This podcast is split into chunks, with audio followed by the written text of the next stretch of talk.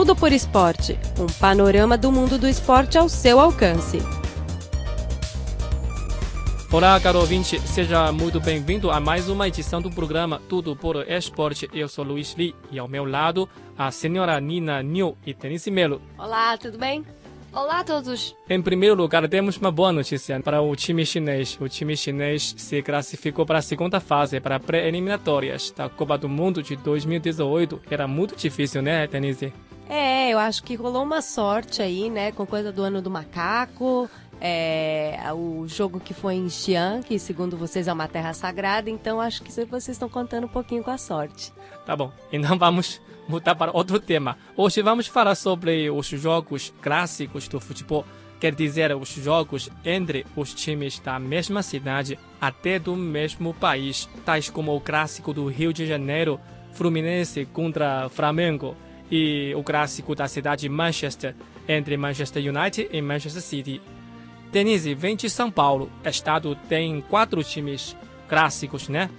Sim, tem quatro times. Isso mesmo. É o São Paulo, Palmeiras, Corinthians e Santos. Pelo qual time torce? São Paulo. Pode descrever um jogo clássico entre os, estes times famosos que te impressionou mais? Na verdade, os quatro times têm uma grande rivalidade, então geralmente qualquer jogo entre eles é um clássico. É... O Corinthians, que é o time da cidade que tem a maior torcida, geralmente são os jogos mais polêmicos, porque você tem enorme torcida, enorme competitividade. E como a torcida influi muito no resultado do jogo, eu acredito nisso, então são jogos muito emocionantes. Eu vou confessar uma coisa: eu não costumo assistir clássicos, porque infelizmente no Brasil nós temos um sério problema de violência nos estádios. Então, geralmente, quando você assiste esses jogos muito competitivos, é, às vezes da briga, é, é, um problema que o Brasil precisa resolver. Você vai sofrer o risco. Geralmente, eu vou a jogos mais pacíficos. Então, eu pego, por exemplo, o meu time jogando com algum time menor ou às vezes algum time internacional. Então, por exemplo, você tem Copa América. Eu já vi é, São Paulo e Boca Juniors da Argentina jogando no estádio do Morumbi. Foi um jogo bem legal, porque o São Paulo ganhou, uhum. e é muito legal ganhar da Argentina. Uhum. E foi um jogo muito legal. Rogério Ceni defendeu gols, nosso goleiro amado e querido. Uhum. E é isso aí, foi um dos melhores jogos que eu já vi do meu time. E sua família, todos os membros da família são torcedores pelo time São Paulo? Não, não, não, não, não. Tem minha família né? tem diferença. Por exemplo, meu namorado torce pro Palmeiras, meu pai torce pro Corinthians, é, minha mãe, ela torce para quem tiver junto com ela ali, né? Pra ela, ela fala assim, eu torço pro Brasil. e é assim, cada um torce para um. Quando for realizado um clássico, sua família tem guerra? Não muito, não muito. Acho que rola aquela discussão do tipo, ai, é, seu time não joga direito tal, mas eu acho que a gente consegue assistir, assistir numa boa e em paz, porque essa, essa é a proposta. Minha família não é obcecada por futebol dessa maneira. Uhum. Nina morava no Rio de Janeiro por dois anos. Você já assistiu algum jogo pelo qual time você torce? Ah, sim, com certeza. Eu já fui assistir um jogo entre Botafogo e Fluminense no Maracanã. Mas, uh, de fato, eu não tenho preferência, né? até que eu não consigo entender muitas regras no campo de futebol.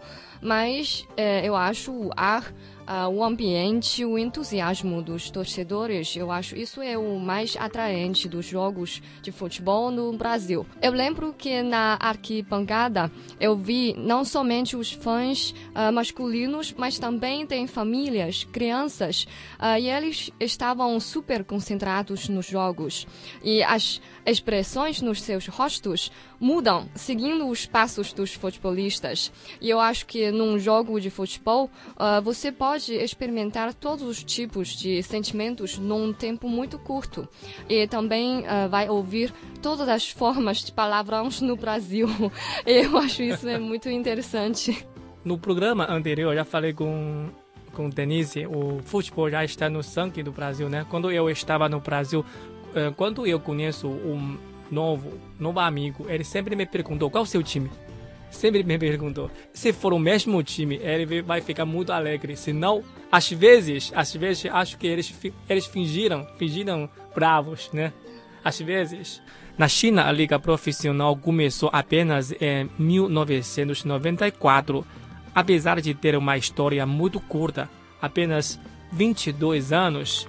A China também tem clássicos em várias cidades ou províncias, tais como a cidade de Shanghai, a cidade famosa no, no mundo, né? Província de Guangdong, sul da China. Agora tem um time de Guangzhou Evergrande, já foi campeão asiático.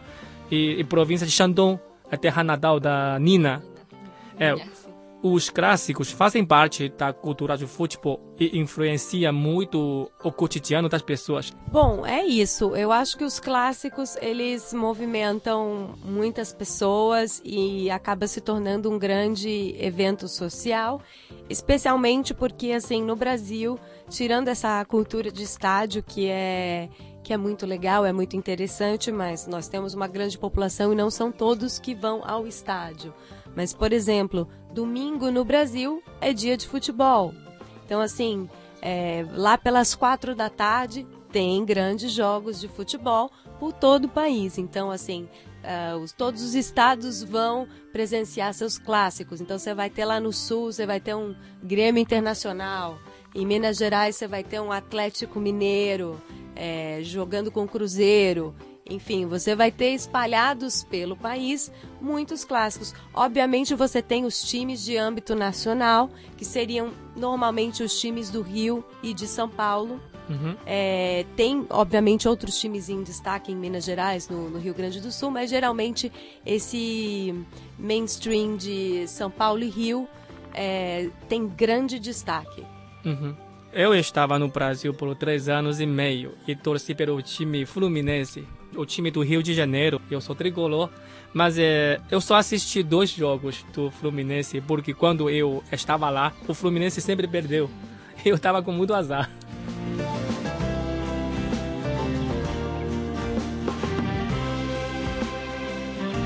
Recentemente, na Liga dos Campeões dos Clubes na Ásia, aconteceu uma história. É, como você sabe, Xangai, Shanghai tem dois times. Um time chama-se Shanghai Shenhua e outro time chama-se SIPG. SIPG ficava no segundo lugar do ranking da Superliga Chinesa em 2015. Então, com isso, ele conseguiu a qualidade de disputar na Liga dos Campeões dos Clubes na Ásia deste ano. Porém, durante o jogo contra o time de Melbourne, realizada na Austrália, alguns torcedores de Shenhua pegaram um slogan. Eles disseram: só o Shenhua pode representar Xangai. Esse incidente provocou grande discussão na internet. Algumas pessoas acham que os torcedores de Shanghua eh, não têm vergonha e prejudicam a imagem do futebol chinês, enquanto outros acham que os torcedores dos times no mesmo local sempre são inimigos. Esse fenômeno é normal. O que acham vocês? Ah, bom. Uh, de fato, perto da minha casa, uh, do Rio de Janeiro, localiza-se o Clube de Flamengo e a maioria dos membros são torcedores do time Flamengo. E eu acredito que se você vestir um, uma camisa do time Botafogo e entrar naquele clube, todo mundo vai te dar uma olhada indignada, talvez. Uh, e porque você está provocando alguma coisa lá. É, mas, na verdade, dentro da uma família, é normal que há torcedores dos times diferentes, como a Denise já disse. Uh, por exemplo, eu conheço uma família carioca. O pai é tricolor, mas as duas filhas são flamenguistas. E sim, existem conflitos quando assistem jogos ao vivo, mas ser torcedor do único time não é tradição de uma família. Todos os membros podem ter a sua própria escolha, mas também ouvi dizer que num departamento de uma empresa, uh, todos os colegas são torcedores de um mesmo time, uh, exceto o chefe daquele departamento. Então, depois de conhecer isto, todos os colegas pararam de conversar sobre futebol naquela empresa e futebol tornou-se tabu naquele departamento. Denise, voltamos para Xangai, esses dois times. Você que acha o, o ato, o ato dos, dos torcedores de Shanghai contra o outro time da mesma cidade? Olha, eu não acho estranho. No Brasil isso seria normal. A gente tem muito esse fenômeno de torcida contra, especialmente quando o time é muito polêmico. Então existe até muito esse fenômeno que as pessoas falam assim, ai, é, não importa o time que eu torço, eu sou anti-corintiano ou eu sou anti-flamenguista, são as maiores torcidas do, do Brasil, então tem uma torcida contrária muito grande também. Então é normal você ver em alguns jogos um torcedor de outro time que vai para gorar. Faz parte, é competição, é. Eu acho que desde que não haja violência, tá tudo certo. E eu acho que assim faz parte, tem a piada. Eu digo que talvez se o outro time, né, o SIPG, é, não tivesse sido classificado, tivesse sido outro, talvez fizesse a mesma coisa. Assim, tem que ter respeito. Tem que ter respeito, mas a competitividade é uma brincadeira, é uma coisa e tem que ser levado na esportiva, é já que é um esporte. É isso mesmo. Acho que a contradição, a violência fazem parte do esporte, mas às vezes é, é melhor evitarmos esses fenômenos.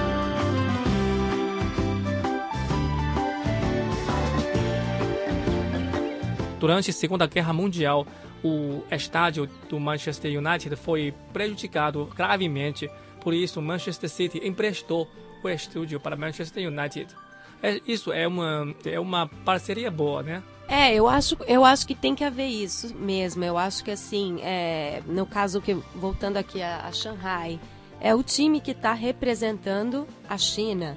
Então, o, o correto seria todo mundo se unir apoiar aquele time porque é a representatividade da China.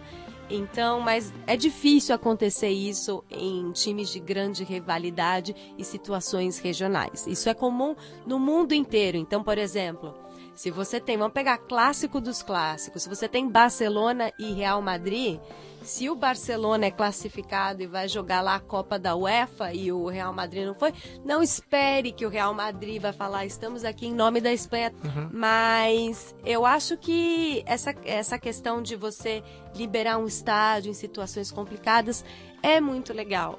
É, pelo menos na minha cidade no Brasil, existe um problema em relação a isso. É, por exemplo, durante muito tempo, o time do Corinthians ficou sem estádio porque eles tiveram crise financeira em N motivos. Uhum. E eles sempre precisavam de estádio para jogar, eles não tinham uma casa. Só que devido à torcida deles, que é uma torcida bem. Não vou generalizar, mas geralmente dava problemas, então nenhum outro time costumava ceder o estádio para eles. Então eles eram proibidos de jogar os seus jogos em alguns estádios. Então uhum. eles tinham que jogar no estádio no estádio da cidade, que ah. era comum a todos os times. Ah, outros times não quiserem não cedi, não cediam a casa para eles. É, eu acho que que Denis falou tem muita razão. Quando, por exemplo, quando o Grande, este time agora é muito famoso com muitos jogadores brasileiros. E quando ele, este time jogava no torneio internacional, tais como Liga dos Campeões da Ásia, quase toda a China apoiam este time aqui em Xangai, acho que esse fenômeno é. Eu prefiro acreditar esse fenômeno é raro. Para mim, eu acho que esse fenômeno eu não posso aceitar. Os clássicos sempre são competitivos. Então, para os torcedores, é, cada pessoa tem, sua pro, tem seu próprio time. Então, cada pessoa também tem seu próprio direito de torcer, de desabafar né, no, nos jogos. Eu vou voltar aqui uma questão que a Nina falou sobre quando ela foi a experiência dela no estádio e quando ela escutou muito palavrão. Hum. É, tem muita gente que acha assim, nossa, que feio, todo mundo falando palavrão. mas eu tenho um ponto de vista diferente sobre isso. Uhum. Eu acho, eu acho, por um lado, eu acho saudável. Por quê?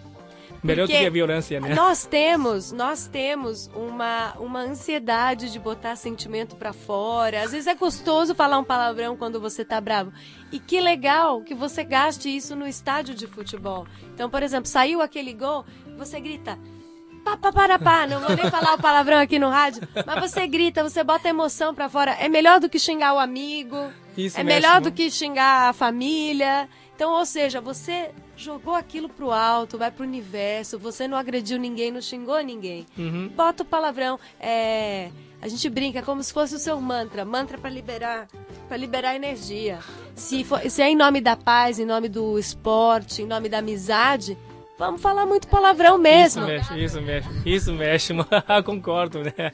É, vocês são muito felizes, você na mesma cidade tem vários times, né? na minha província só tem, tem um time, estou esperando por um clássico no futuro.